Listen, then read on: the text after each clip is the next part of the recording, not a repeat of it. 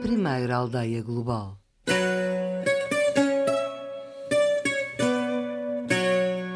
Amigos de Peniche.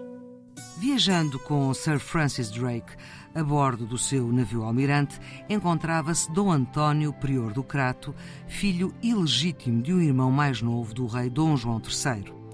O plano de Drake e de Norris era expulsar os espanhóis de Portugal, instalar Dom António no trono e enriquecerem eles e a Inglaterra através do domínio do Império Português e do seu comércio.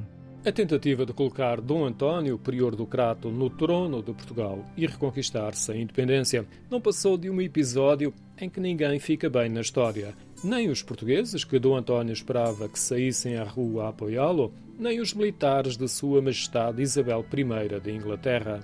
Dom António prometeu a Norris que no dia seguinte se juntaria a eles uma força de pelo menos 3 mil portugueses armados que lhe permaneciam fiéis. As únicas pessoas que, no entanto, apareceram foram seis frades, descalços e com uma aristocrata, e deram como presente ao pretendente ao trono um cesto de cerejas e de ameixas. As muralhas eram muito mais altas do que os ingleses esperavam e eles não tinham trazido consigo armas ou equipamento adequado para as escavar ou escalar. Inesperadamente, viram-se confrontados com uma força fresca e determinada de soldados espanhóis para lhes fazer frente. Passado um tempo, cansados, os ingleses retiraram-se, almoçaram e puseram-se a dormir a cesta. Enquanto dormiam, os espanhóis atacaram-nos com uma fuzilaria de balas tão velozes como pedras de granizo. Três oficiais e 46 soldados tiveram morte imediata.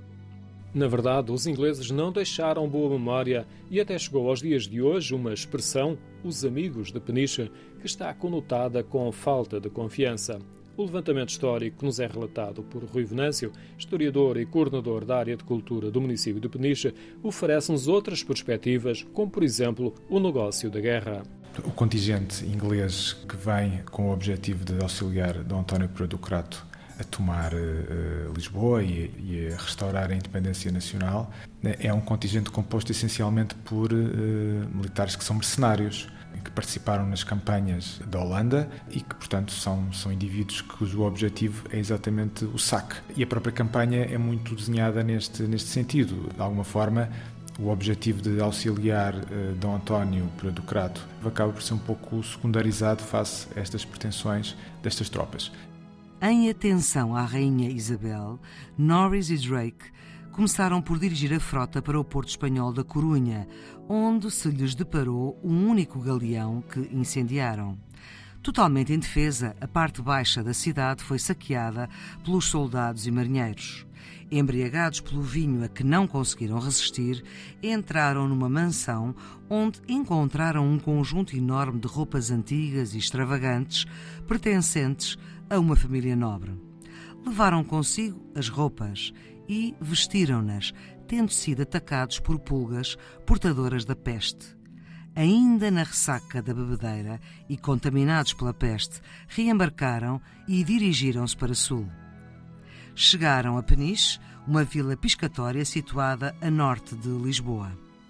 São milhares de militares que chegam a Peniche, transportados em mais de uma centena de embarcações.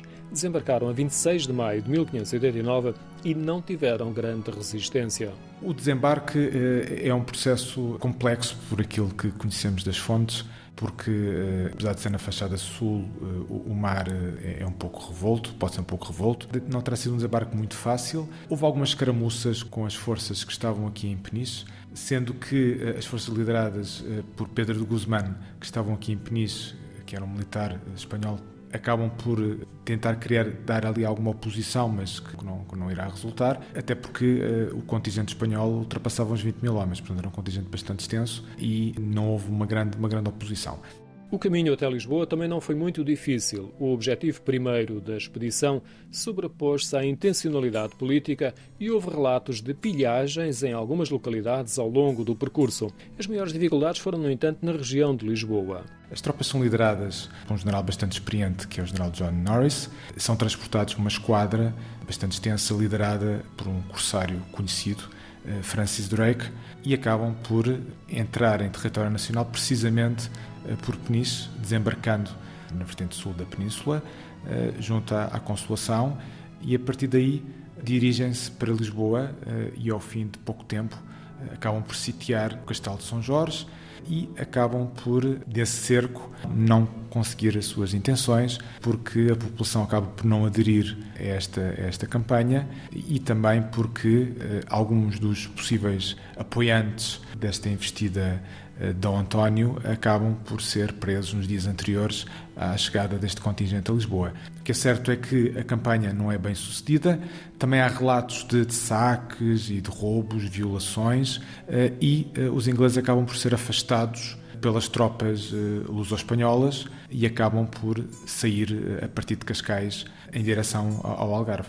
Chegando a Cascais, Norris instalou Dom António no castelo. Drake deixou para trás um terço dos ingleses porque ainda estavam demasiado doentes para combater e avançou com os restantes em direção ao Forte de São Julião, na margem norte do estuário do Tejo, que estava na posse dos espanhóis.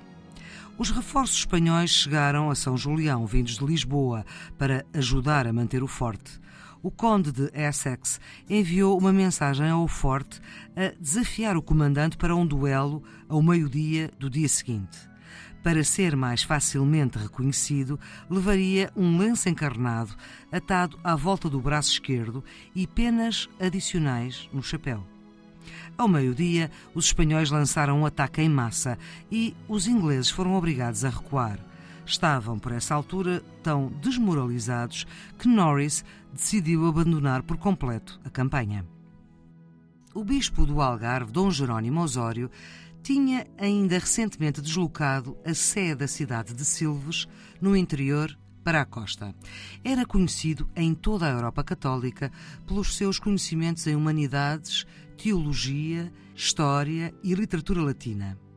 A sua biblioteca era uma das privadas mais valiosas.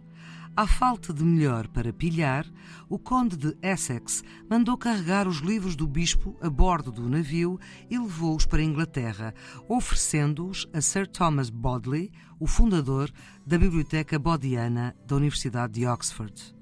Tornou-se talvez a única grande biblioteca do mundo ocidental a ter, como núcleo principal, uma coleção de livros roubados.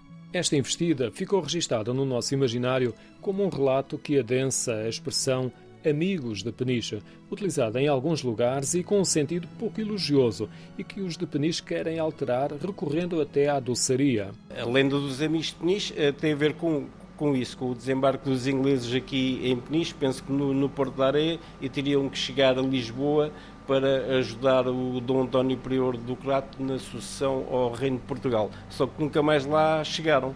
Diz a história que foram Lourinhã, Torres Vedras e foram saqueando as aldeias e nunca mais chegaram a Lisboa para ajudar o Dom António Prior do Crato na sucessão ao, treino, ao Reino de Portugal.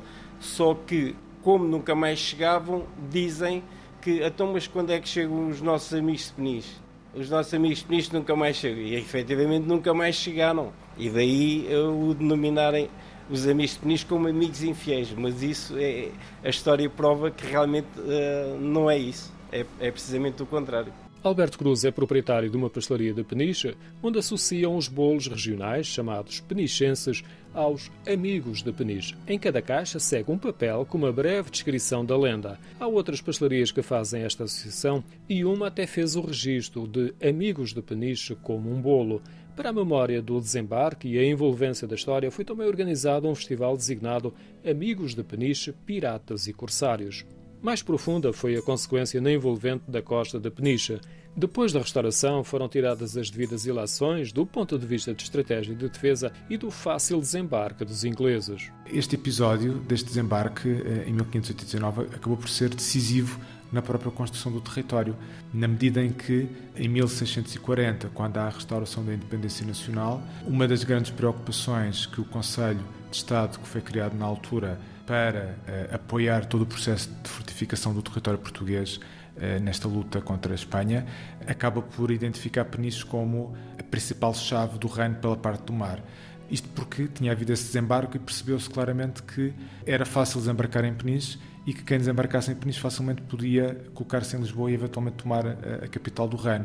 E a partir daí inicia-se todo um processo de fortificação do território, deste território, com a frente abalortada que corresponde às muralhas de Peniche, com a construção da Fortaleza de Peniche, do Forte da Consolação, exatamente eh, no sítio, ou junto ao sítio onde se dá este desembarque, com o próprio Forte de São João Batista na Berlenga. É toda uma paisagem militar que se vai instalar aqui, transformando Peniche numa verdadeira ilha fortificação.